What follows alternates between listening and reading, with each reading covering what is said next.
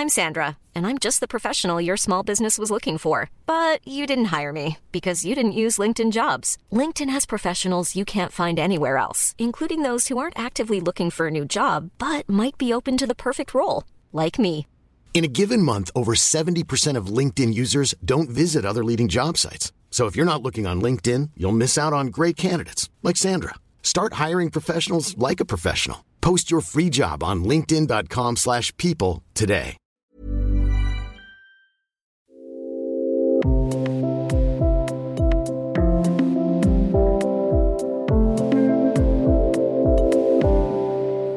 Fühlt ihr euch zu müde, zu schwer, zu blass, zu fahrig? Und dann muss man sich auch immer noch die hübschen Tulpen anschauen, die anscheinend gar keine Probleme haben.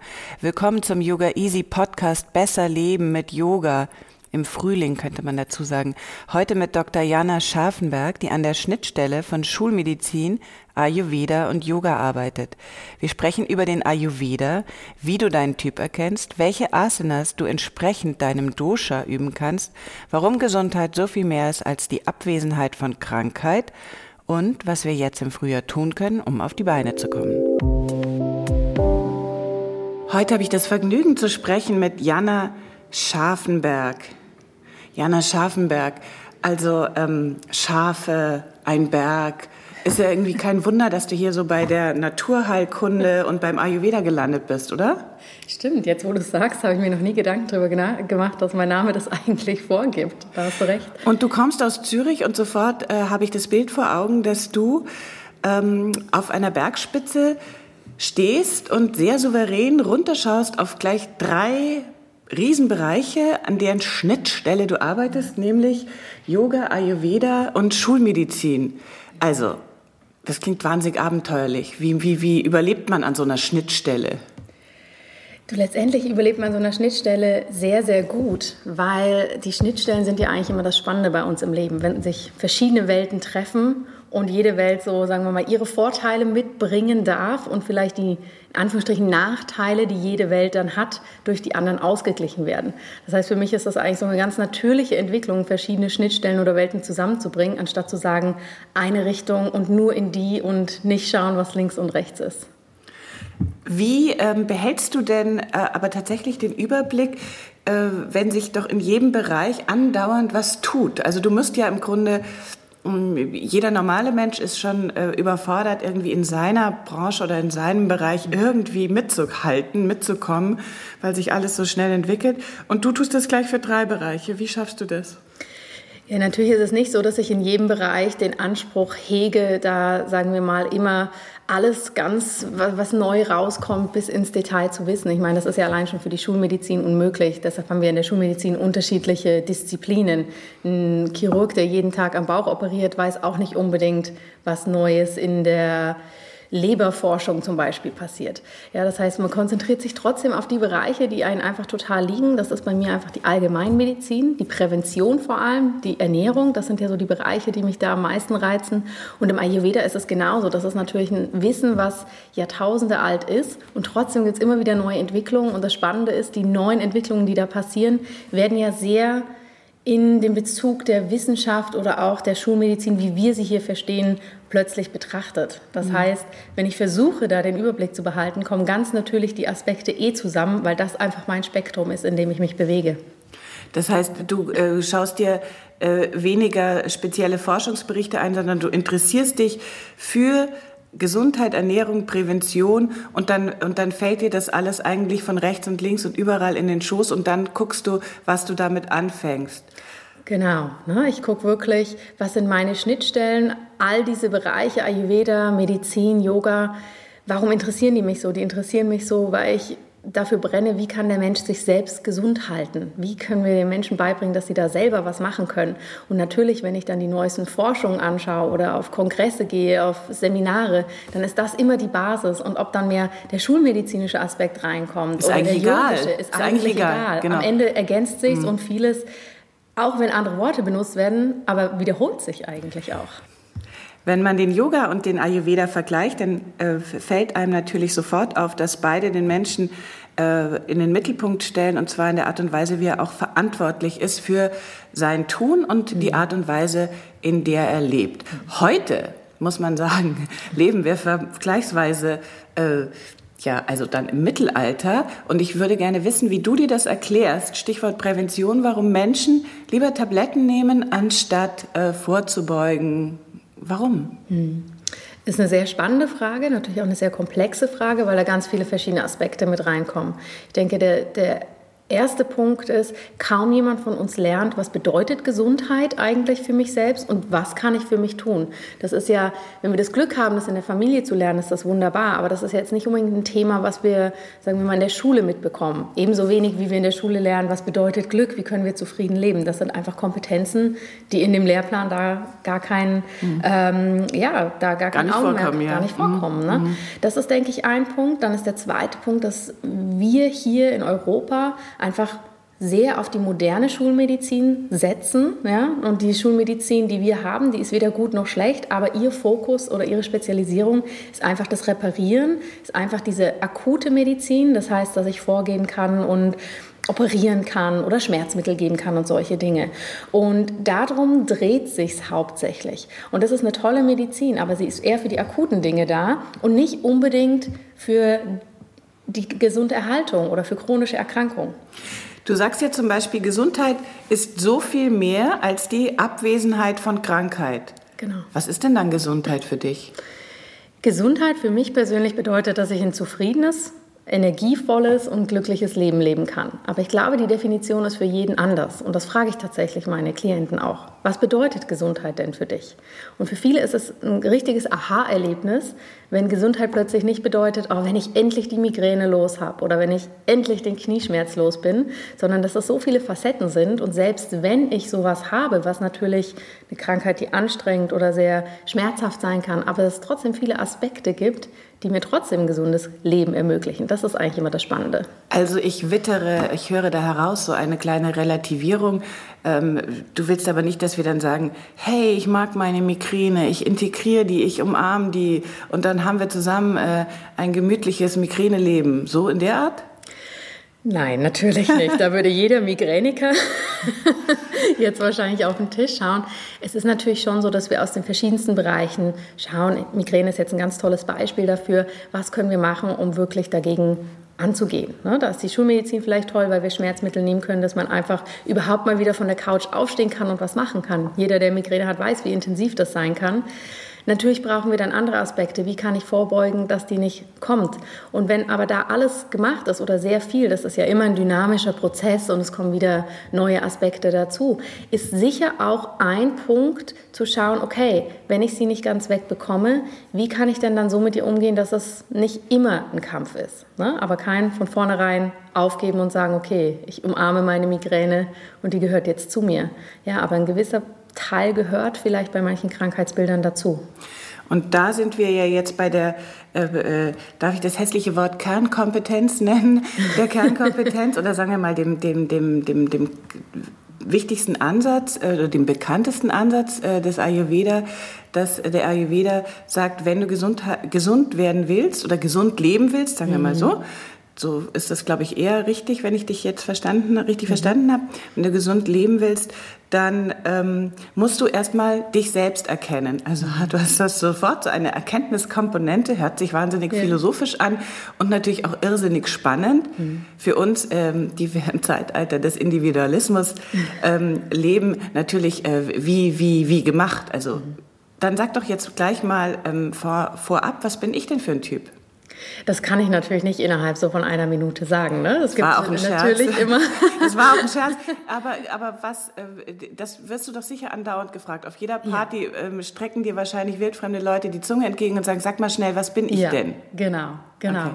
Ne, und das zeigt es ja so schön, dieses Sag mal schnell und sofort die Lösung. Ich glaube, das ist auch so ein Thema bei uns in der Gesellschaft und auch nochmal, um auf deine Frage vorher zurückzukommen, warum die Schulmedizin mit den Tabletten und allen doch auch so gerne genommen wird, weil es geht schnell und es ist auch, sagen wir mal, ein bisschen bequem. Mhm. Es ist natürlich einfacher, ein Schmerzmittel zu nehmen, vordergründig, als mich damit auseinanderzusetzen. Was bereitet mir Kopfzerbrechen? Warum ist vielleicht mein Job so anstrengend oder warum funktioniert meine Partnerschaft nicht oder warum funktioniert das nicht, wenn ich nur Fastfood esse. Ne? Mhm. Und dieses mal eben schnell, das ist, glaube ich, so ein Begriff, den wir in ganz, ganz vielen Bereichen unseres Lebens finden. Das wirst du sicher in deinen Bereichen auch immer wieder sehen.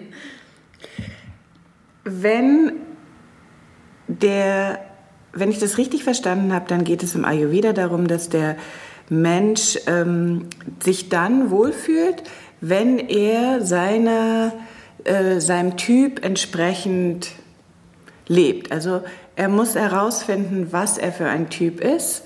Und äh, da gibt es äh, Gott sei Dank nur drei Varianten, beziehungsweise können die auch kombiniert werden. Kannst du zu diesen drei Doshas äh, vielleicht, obwohl ich nehme mal an, dass viele äh, von mhm. euch zu Hause das schon ähm, mal gehört haben oder vielleicht sich sogar schon ein bisschen auskennen, aber für alle, die dies noch nicht gehört haben, erklär doch mal schnell, wie es meine Art ist, mach mal schnell die drei Typen.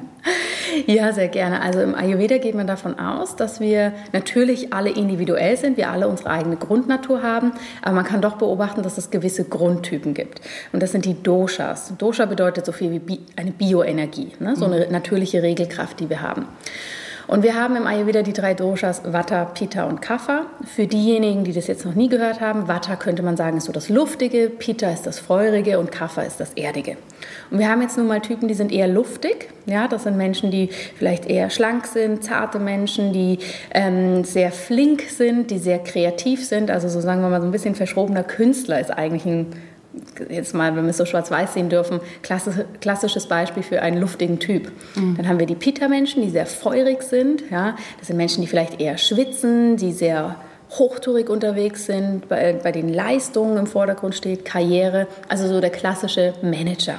Ja? Und dann haben wir den erdigen Typ, den Kaffer-Typ, der eher sehr ähm, in seinen Routinen lebt, weniger ist mehr, alles eher langsam nimmt, sehr geduldig, sehr umsorgend. Also Menschen, die so einen hohen sozialen Faktor haben, das sind eher erdige Typen. Und das sind, sagen wir mal, so die drei Schubladen, die wir haben. Und dann wird jeder Mensch ganz individuell angeschaut, von was hat er denn am meisten? Weil wir alle haben alle drei Doshas in uns. Auch wenn ich ein Karrieremensch bin, kann ich umsorgend sein. Auch wenn ich eher ein erdiger Typ bin, kann ich kreativ sein. Ne?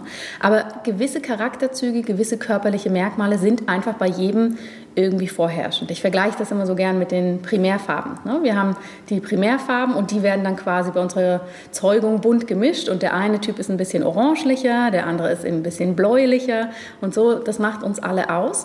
Und dann, du hast jetzt gesagt, es gibt diese drei Haupttypen, das stimmt, aber es gibt auch ganz, ganz viele Mischkomponenten. Also ich kann auch ein luftig-feuriger Typ sein oder ein erdig-feuriger Typ. Das gibt es dann alles. Mhm.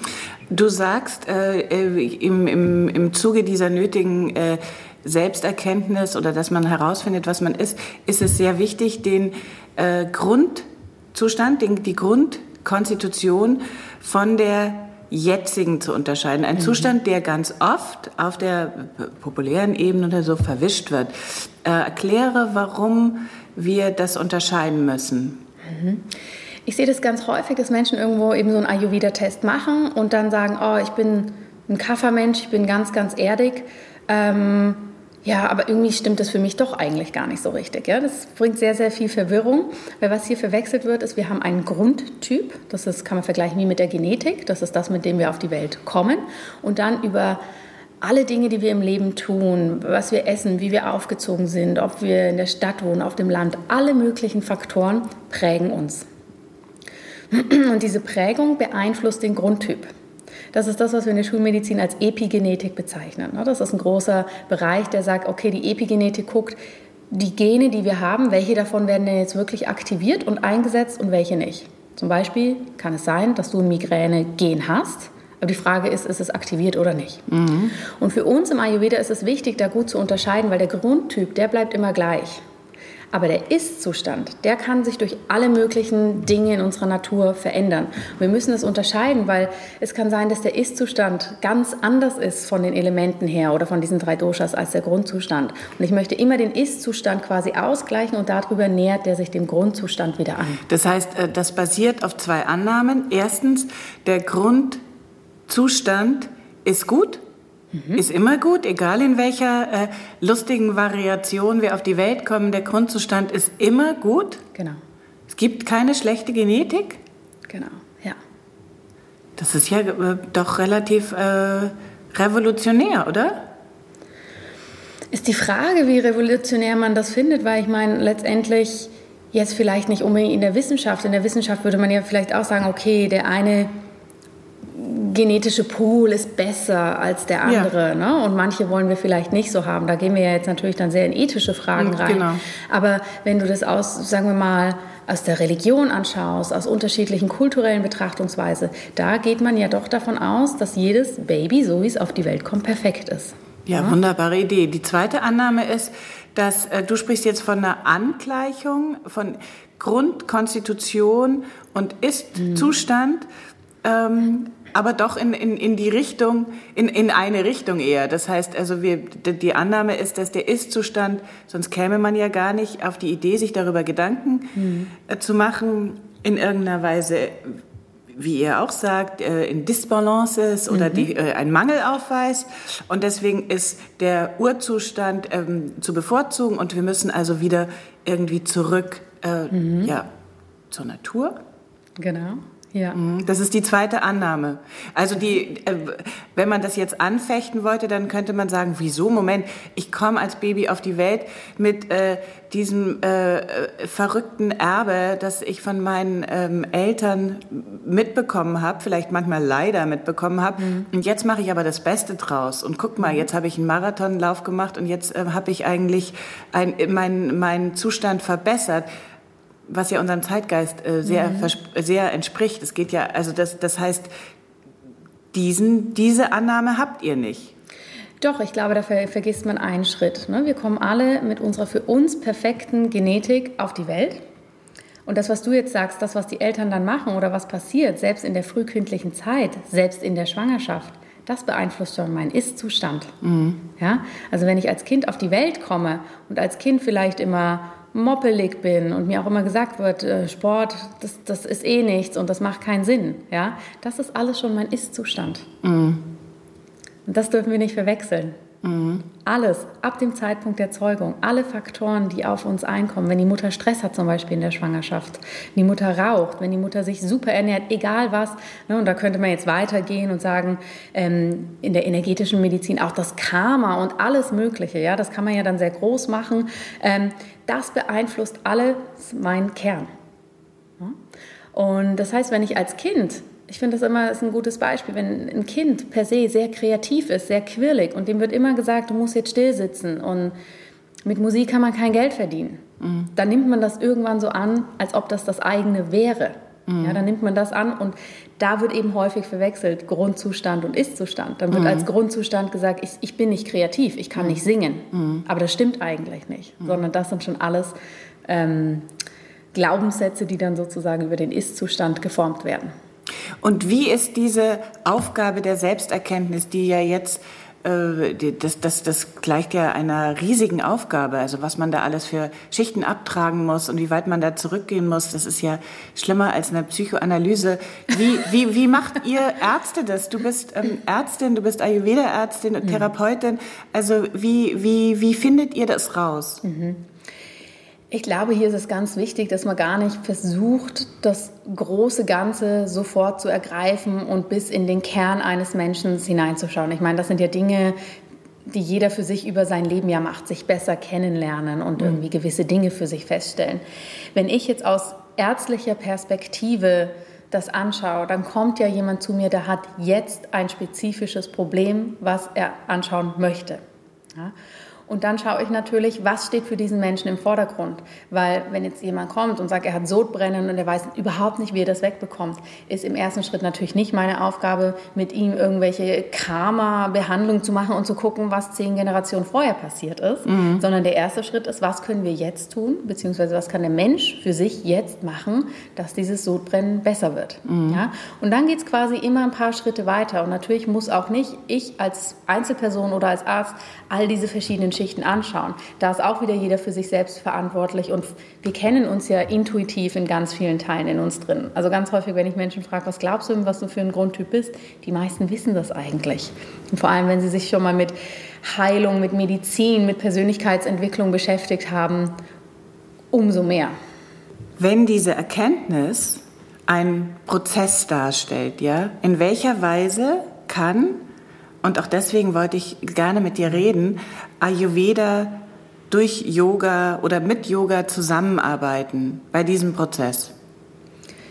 Yoga und Ayurveda sind letztendlich gar nicht voneinander trennbar. Das, ist, das hat sich bei uns in Europa so entwickelt. Wir gehen ins Yoga-Studio und wenn du die meisten Menschen auf der Straße fragst, wenn sie von Yoga sprechen, meinen sie ja die Asanas, die wir auf der Matte machen. Und auch da wissen wir als Yogis ja, da ist weitaus mehr.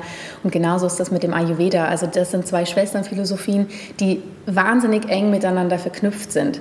Die haben eigentlich beide das gleiche Ziel, ja, sagen wir mal, äh, die Union, also die Vereinigung von Körper, Geist und Seele. Mhm. Und der Ayurveda geht eben mehr so über den körperlichen Weg, sagt, okay, wenn wir in unserer Gesundheit sind, in unserer Balance, können wir da hinkommen.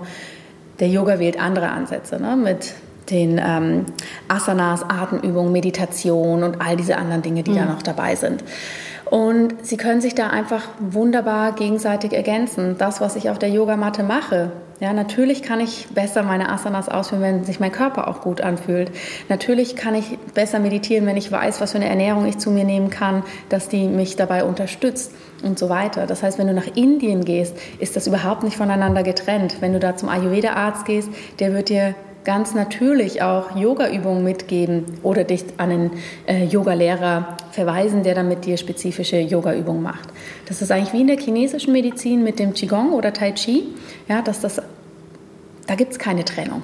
Die Trennung wirkt tatsächlich, äh, wenn man das so betrachtet, äh, sehr willkürlich und, mhm. und unsinnig und ineffizient. Also im Grunde, wenn wir beide jetzt hier das äh, ideale Yoga-Studio, Yoga-Ayurveda-Studio für das 21. Jahrhundert entwerfen sollten, eine Art Blaupause, müssten wir sagen, du gehst in dein Yoga-Studio und dann ist da immer eine Ayurveda-Therapeutin, die dir äh, einfach zur Seite steht und du weißt dann eben auch, ähm, du musst morgens frühstücken oder du solltest äh, das Frühstück reduzieren und dann lieber mittags dieses und jenes essen.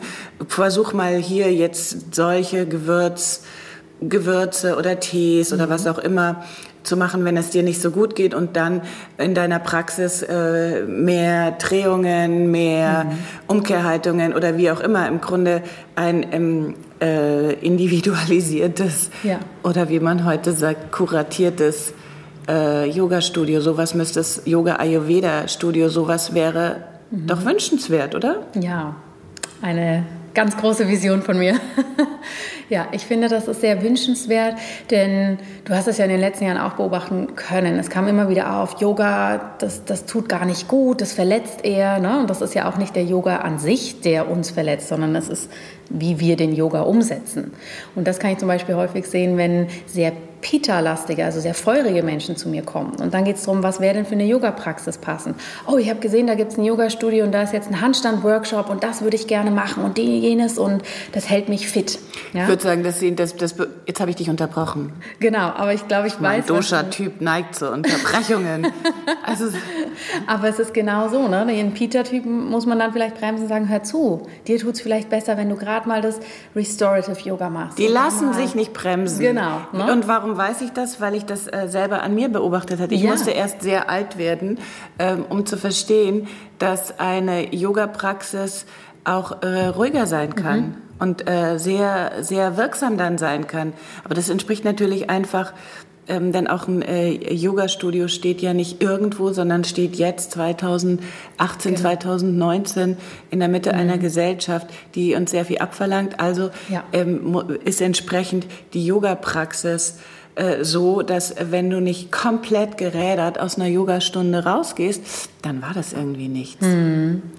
Das stimmt, aber ich glaube, wir können da gerade auch eine ganz spannende Gegenbewegung sehen. Ne? Mhm. Allein wie sich Yin-Yoga in den letzten Jahren entwickelt hat, ja, ja. Restorative Yoga, jetzt kommen diese ganzen therapeutischen Strömungen viel mehr, mhm. das Individuelle. Also es ist, denke ich, wie bei vielen Dingen, es muss immer erstmal so eine Art Peak erreichen, mhm. ne? wie wir ihn jetzt vielleicht mit der Schulmedizin mhm. auch haben, mit mhm. diesem sehr Erforschen und wir können jede einzelne Zelle anschauen, aber sehen das große Ganze irgendwie nicht mehr. Mhm. Vielleicht ist es mit, mit dem Yoga ähnlich. Also Patrick Brum, ähm, ein äh, alter Freund und äh, Kollege aus München, hat das auch gerade bestätigt und hat mir das auch aus seinen Studios mhm. genauso beschrieben, dass da ein bisschen äh, mehr äh, Ruhe einkehrt. Mhm. Ähm, Gelassenheit will man ja schon kaum mehr sagen.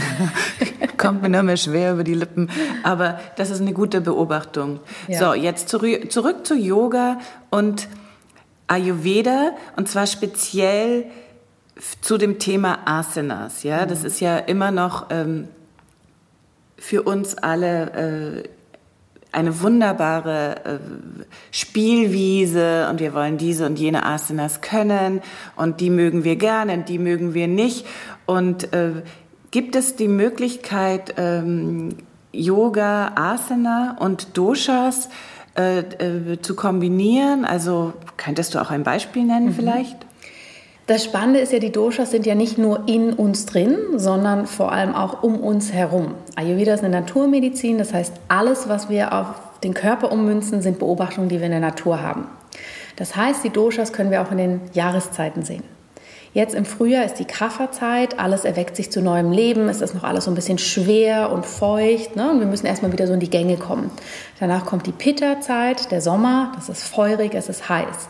Und danach kommen wir in die Watterzeit, in den Herbst. Es ist alles kühl, es ist sehr viel Wind da ne? und es ist erstmal so eine Trockenheit da. Und auch da können wir zum Beispiel unsere Asana-Praxis anpassen.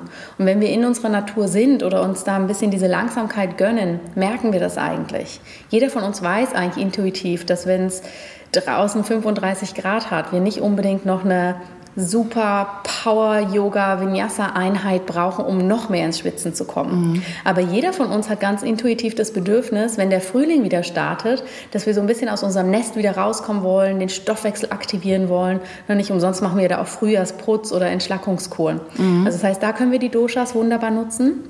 Wir können sie auch über den Tagesverlauf nutzen. Auch über den Tag verteilt kommen die Doshas unterschiedlich vor. Mhm. Zum Beispiel am Morgen ähm, zwischen 6 und 10 Uhr ist die Kafferzeit. Ne, da sind wir alle noch so ein bisschen müde und träge. Und da natürlich eine Asana-Einheit, die eher knackig ist und uns in den Tag reinbringt, können wir da ganz toll machen. Für alle Typen. Für alle ja. Typen erstmal per se. Mhm.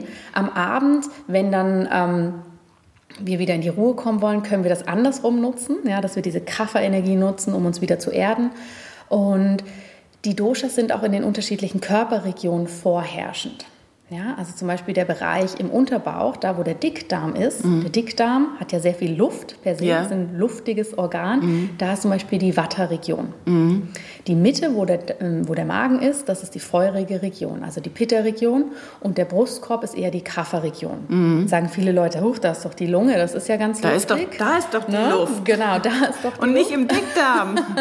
Letztendlich, ja, im Brustkorb, da fühlen wir, wenn wir ein- und ausatmen, die Luft hin. Aber hier sind ganz massiv massive Organe und neben dem Brustkorb vor allem auch unser Kopf, wo unser mhm. Gehirn ist. Und da mhm. ist hoffentlich nicht so viel Luft drin, mhm. sondern eher Substanz. Mhm. Und das kann ich natürlich auch nutzen. Ja? Mhm. Jemand, der sehr viel Kaffer in sich hat, sehr viel Schwere, der wird von Asanas zum Beispiel profitieren, die den Brustkorb öffnen, dass man mal wieder sich groß machen kann. Ne? Diese Herzöffner, von denen wir immer sprechen.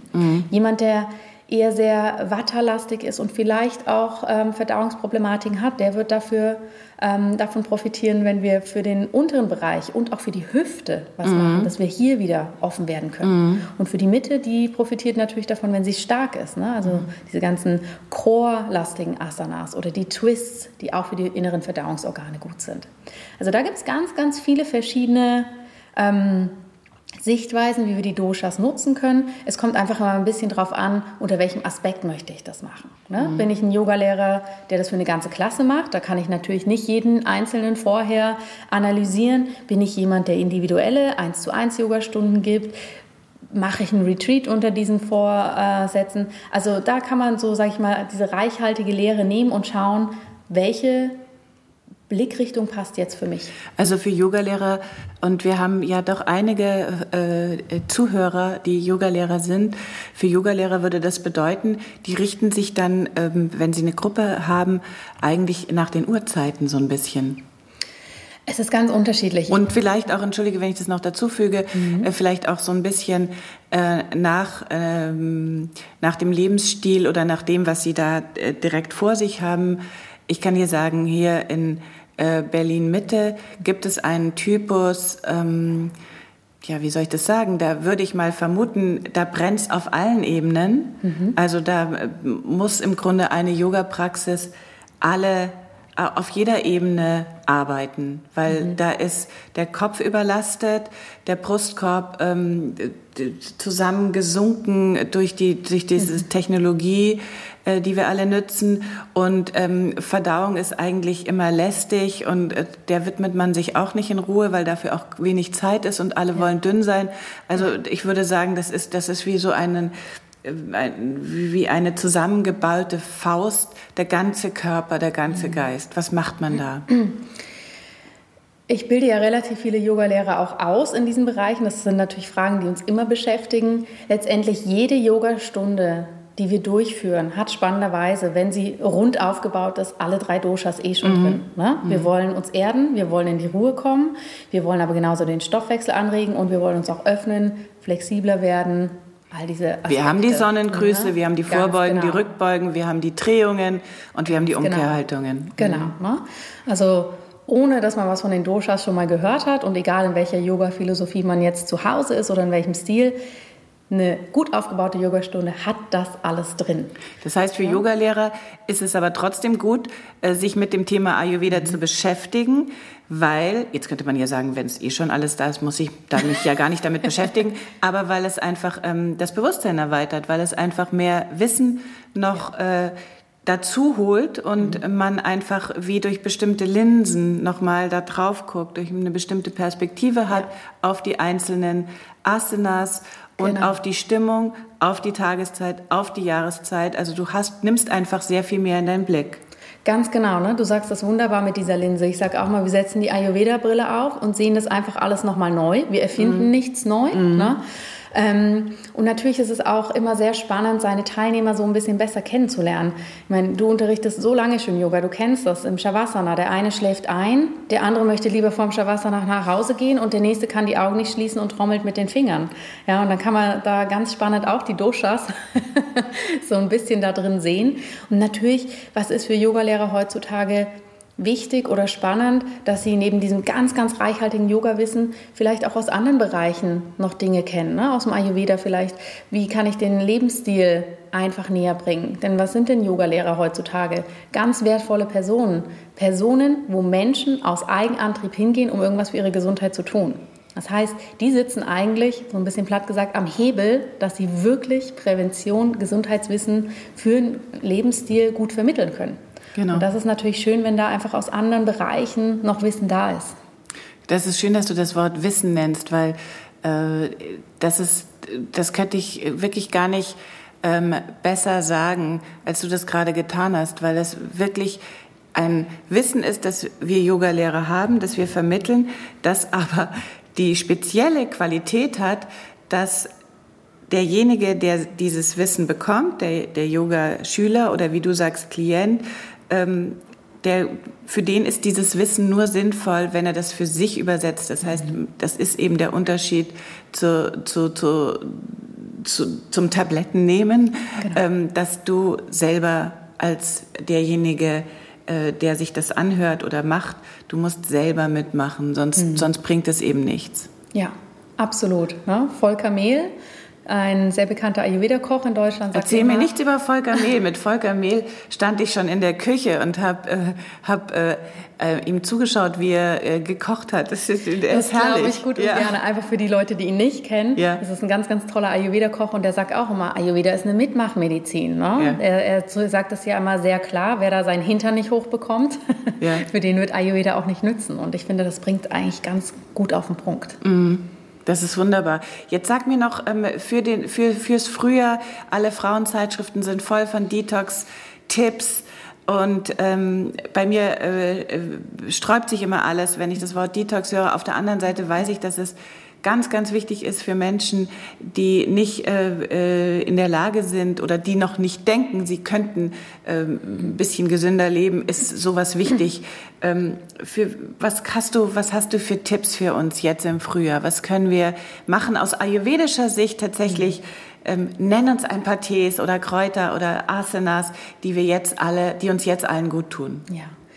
Also das Frühjahr allgemein, ob wir das jetzt ayurvedisch anschauen oder aus unserer Naturerkunde heraus, steht wirklich symbolisch für das Loslassen, für den Neubeginn. Ne? Alles, was uns beschwert, wollen wir weghaben. Und das ist das, was wir in unserer modernen Zeit so mit diesem Detox anschauen mit diesem Begriff, wir wollen irgendwas aus unserem Körper raushaben. Unser Körper, der entgiftet sich die ganze Zeit, sonst wären wir nicht überlebensfähig. Aha, ne? ja. Wir haben Nieren, wir haben eine Leber, wir haben die Lunge, alles wunderbar. Aber natürlich kann man diese Zeit nutzen, um wirklich mal zu reflektieren, was möchte ich nicht mehr in meinem Leben haben, was kann weg. Und wenn wir es auf körperlicher Ebene anschauen, ist das für viele einfach so ein Neustart, um sich gesünder zu ernähren oder ja, vielleicht auch ein paar Pfunde loszuwerden. Das ist ja auch nicht verkehrt. Hm. Was kann man aus ayurvedischer Sicht machen? Es macht Sinn, dass man die Ernährung anpasst, dass die wirklich für das Frühjahr stimmt. Dankenswerterweise bietet die Natur uns ganz viel. Also wenn wir mal gucken, was wir eigentlich für Lebensmittel im Frühjahr haben, da kommen diese ganzen tollen Kräuter, die ganzen Bitterstoffe. Mhm. Wenn wir das mehr einsetzen im Frühjahr ne, und die Nahrung wieder leichter gestalten, dann tun wir da schon mal ganz, ganz viel Gutes für uns. Zusätzlich kann man natürlich darauf achten, dass man ganz, ganz viel warmes Wasser trinkt. Das wird mhm. wirklich sehr Stoffwechsel ankurbeln. Das ist mhm. der beste Detox, wenn wir diesen mhm. Begriff jetzt auch nochmal nehmen, mhm. den wir machen können. Was man noch machen kann, ist den Körper natürlich wieder viel mehr bewegen. Also jetzt kann man wirklich auch mal in die aktiveren Stunden gehen, ähm, dem Stoffwechsel einheizen, darauf achten, dass man eine Wärme und eine Leichtigkeit bekommt. Mhm. Ähm, man kann aus ayurvedischer Sicht jetzt auch wunderbar leichte Entgiftungsrituale einführen für alle, die das noch nie gehört haben. Das Zungeschaben beispielsweise, das Ölziehen, Trockenmassage mit einem Rohseidehandschuh oder mit so einer Bürste. Also wirklich alles, was, wo du merkst, boah, jetzt komme ich wieder in Schwung diese, äh, diese Rituale, von denen du ja sagst, nicht zu viele auf einmal, sondern nur so, dass es auch zu bewältigen ist, sind ja mhm. eigentlich auch was wahnsinnig Schönes. Total. Sie sind was wahnsinnig Schönes. Ne? Sie, sie helfen uns auf körperlicher Ebene. Sie geben uns aber auch mal diesen Moment des Innehaltens und Zeit für uns selber. Ja, wenn ich morgens im Bad stehe und meine Trockenmassage mache, habe ich idealerweise nicht in der anderen Hand das Handy und check schon irgendwelche E-Mails.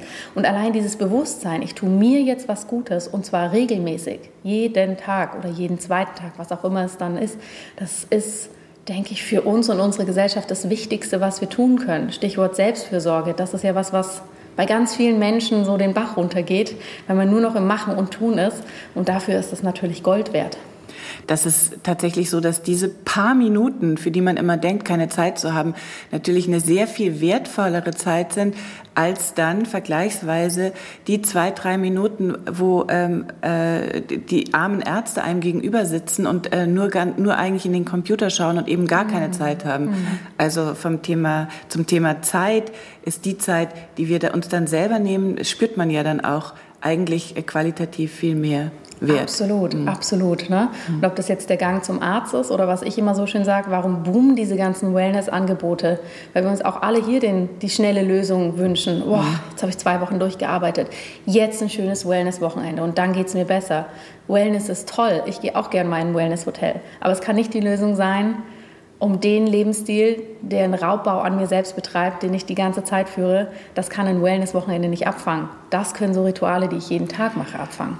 Ich finde Wellness natürlich schrecklich, aber ähm, ich muss sagen, ähm, wenn man auf einem, in einem, in einem Wellness-Hotel die Erfahrung macht, ähm, dass einem das gut tut, dann und, und dann vielleicht noch den, den, äh, den, diesen leichten äh, äh, die Gedanken leicht weiterentwickelt und tatsächlich dann das in sein mhm. Leben integriert, ähm, dann meinetwegen sind auch Wellness-Hotels okay. Ja. Und natürlich ist das ein sehr äh, snobistischer Kommentar von mir. Als Yogalehrer bin ich privilegiert. Ich kann seit 20 Jahren Yoga üben und mich damit beschäftigen. Ein Leben ohne Yoga ist für mich unvorstellbar. Ja, ja. Für dich sicherlich auch. Mhm. Verrate uns zum Schluss doch noch ein, ähm, eins deiner ähm, geheimen Lieblings-Ayurveda-Rituale, die äh, immer gut tun das, was ich am liebsten mache, und ich habe ja, ich kann mich da nicht ausnehmen. Ne? Ich habe auch einen sehr trubeligen Alltag. Ich habe eine Tochter, die ist anderthalb. Das äh, ist jetzt natürlich auch noch mal dann viel. Ähm, was mir immer hilft, ich mache warme Ölmassagen für mich selber zu Hause. Ne? Das heißt, abends, bevor ich ins Bett gehe, nehme ich Sesamöl, mache das leicht warm und massiere meinen ganzen Körper damit ein. Das ist auch ein Ritual, der mir einen Moment Zeit gibt, für mich selber zu sein, meinen Körper zu schätzen Moment, Entschuldigung, musst du dann auf so einer Gummimatte schlafen oder wie muss man sich das vorstellen? nein, nein, das erkläre ich. Wir, ich massiere quasi meinen Körper ein, dann ziehe ich einen Bademantel drüber. Für alle, die zuhören, nehmt da wirklich ein, wo es auch okay ist, wenn das Öl mal ein bisschen Rückstände ja. lässt. Ja? Und danach dusche ich den Körper einfach mit warmem Wasser ab. Dann ist da nur noch ein ganz, ganz leichter Film auf der Haut, tupft das ab und dann kann ich ganz normal ins Bett gehen. Hm, und was tue ich in das Sesamöl noch rein? Ich bin da eher puristisch. Ich nehme das Sesamöl pur, aber da kann man natürlich ganz kreativ werden. Man kann ein paar Tropfen Lavendelöl zum Beispiel reingeben am Abend oder wenn man merkt, ähm, so in der dunklen Jahreszeit, mh, hm, die Stimmung ist irgendwie nicht so gut, könnte man eine Zitruskomponente mit reingeben. Ne? Im Frühjahr könnte man auch was Wärmendes, Aktivierendes mit reingeben, also ein Tropfen Zimtöl zum Beispiel. Also da gibt es ganz, ganz viele verschiedene Varianten, die man für sich umsetzen kann. Mm, und dann riechen alle wie so ein herrliches Abendessen. Ich wünschte, genau. wir könnten riechen, wie ihr da draußen morgen alle in Zimtöl gebadet in eure Bademantel steigt. Ja. Jana Scharfenberg, äh, vielen Dank. Ich möchte, dass wir das äh, bald fortführen und äh, dann äh, noch mehr über Asanas sprechen, über Yoga sprechen und äh, was du da so vorhast und treibst in der nächsten Zeit. Vielen Dank. Ja, vielen, vielen Dank für die Einladung.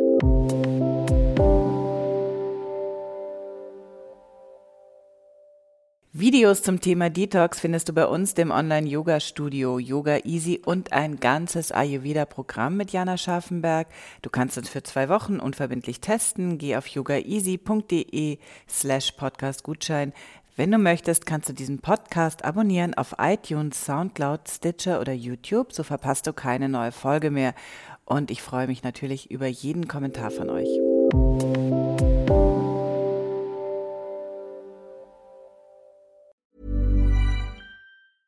Hey, it's Paige DeSorbo from Giggly Squad. High quality fashion without the price tag. Say hello to Quince.